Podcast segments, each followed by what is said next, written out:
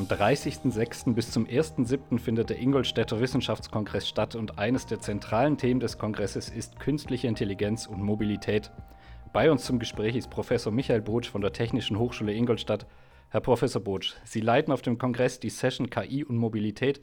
Was erwartet uns in der Session? Also die Session KI und Mobilität adressiert die beiden Schwerpunkte künstliche Intelligenz mit den Anwendungen in der Mobilität. Wir werden drei sehr äh, interessante Persönlichkeiten auch begrüßen dürfen, die selber auch Vorträge halten. Einerseits äh, Professor Seeg von der Bundesanstalt für Straßenwesen, Professor Bogenberger von der TU München und Herrn Dr. Matzner, die sich mit ähm, Anwendung von KI in der Mobilität äh, beschäftigen, Vorträge dazu halten werden, zum Beispiel über das Thema der äh, Sicherheit im, äh, in der Verkehrswelt, äh, andererseits über das Thema zukünftige Mobilitätsformen und andererseits auch Herausforderungen der Softwarequalität.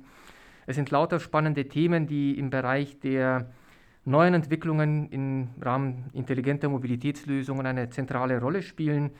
Ich erwarte von der Session äh, einerseits äh, interessante Impulse äh, von den, von den äh, Vortragenden. Andererseits erwarte ich durch die Session, die anschließend stattfindet, interessante Gespräche, die auch äh, das Auditorium äh, entsprechend äh, zum, zum Nachdenken bewegt, was diese äh, neuen Technologien angeht und die, den Wandel letztendlich, den wir durchmachen im Bereich der Mobilität derzeit. Also insofern freue ich mich auf eine spannende Session mit äh, äh, hervorragenden äh, Gästen und äh, ja auch auf die tolle Diskussion, die sich wahrscheinlich entwickeln wird. Das Thema Mobilität ist ja gerade hier in Ingolstadt ein sehr prägendes. Ingolstadt lebt ja von und mit der Mobilität. Wie wird sich die Branche durch den zunehmenden Einsatz künstlicher Intelligenz verändern? Also ich denke, wir sind mittendrin in diesem äh, Veränderungsprozess. Wir sehen das heute schon beispielsweise an der Art und Weise, wie wir mit Maschinen interagieren, die Mensch-Maschine-Schnittstelle äh, basiert mehr und mehr auch auf sehr intuitiven Formen der Kommunikation.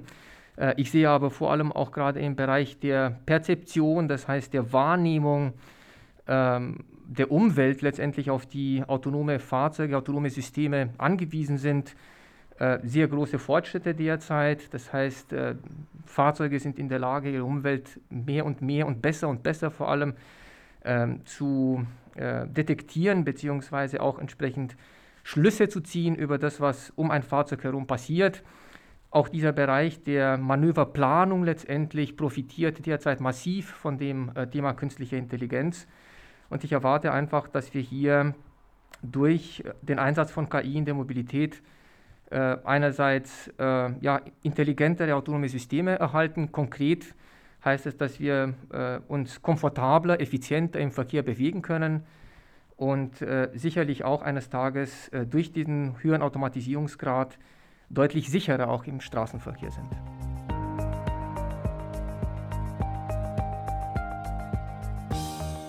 Sie moderieren ja auf dem Kongress das Panel mit dem Titel Herausforderung des autonomen Fahrens.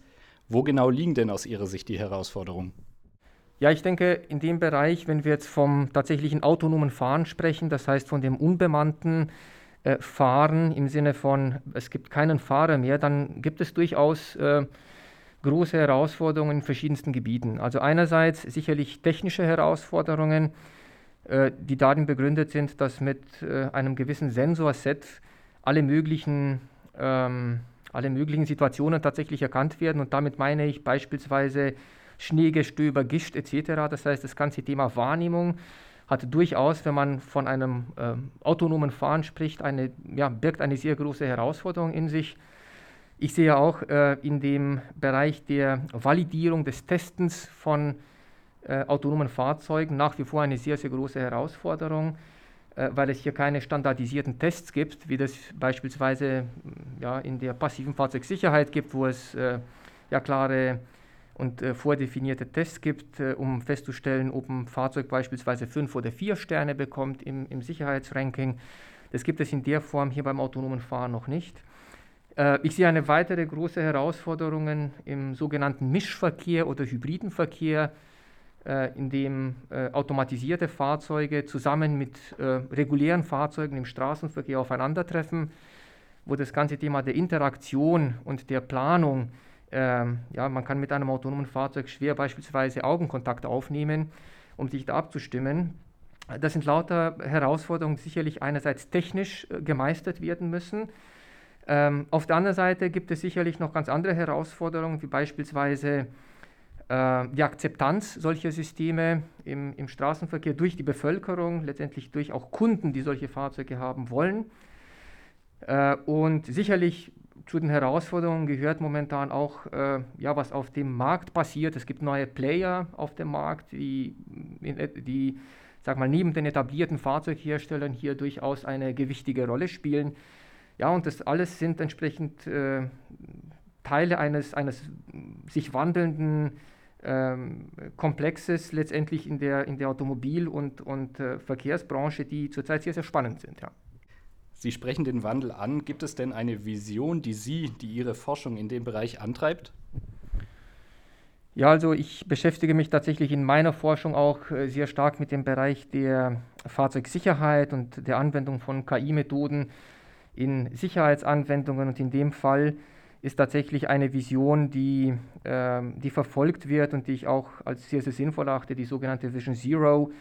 Das heißt, das äh, Ziel, entsprechend keine Schwerverletzten und Tote, Tote mehr im, im Straßenverkehr zu haben, ähm, das ist sicherlich eine, ein, ein, eine sehr große Herausforderung, ähm, weil auch allein der Nachweis letztendlich, der durchgeführt werden muss für automatisierte Fahrzeuge, um zu zeigen, dass automatisierte Fahrzeuge sicherer sind als, als Menschen, schon mal ähm, ja, äh, statistisch zumindest gesehen sehr, sehr schwierig zu, zu erbringen ist. Äh, aber jeder Schritt in diese Richtung, ja, der entsprechend uns hilft, die Anzahl der Verkehrsunfälle zu reduzieren, ist ein richtiger Schritt. Und ich denke, dass wir tatsächlich auch durch Möglichkeiten, die KI uns mitbringt, äh, durchaus diesem Ziel, dieser Vision einen Schritt näher kommen können.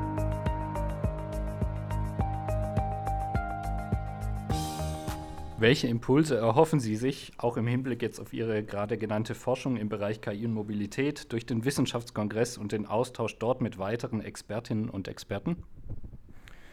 Ja, also ich denke, äh, wie bei allen wissenschaftlichen Konferenzen kommen entsprechend interessierte Persönlichkeiten zusammen, die sich äh, in Diskussionen gegenseitig bereichern. Und das ist tatsächlich, äh, sag mal, auch äh, die, äh, die große Hoffnung beziehungsweise auch äh, die Vorfreude, weil es wird sicherlich dazu kommen, dass wir solche Diskussionen führen werden mit Kolleginnen, mit Kollegen, mit Gästen, die zum Wissenschaftskongress kommen. Und aus diesen Gesprächen ergeben sich üblicherweise neue Gedankenimpulse, neue Ideen, kreative Ansätze, die man dann auch in, in der Forschung gemeinsam verfolgen kann. Professor Botsch, herzlichen Dank. Das Thema KI und Mobilität wird sicher ein sehr spannendes auf dem Kongress, auf das wir uns bereits sehr freuen. Und sollten Sie, liebe Zuhörerinnen und Zuhörer, mehr über das Programm und die Anmeldemöglichkeiten des Ingolstädter Wissenschaftskongress erfahren wollen, so finden Sie alle Informationen online unter www.vcoin.de.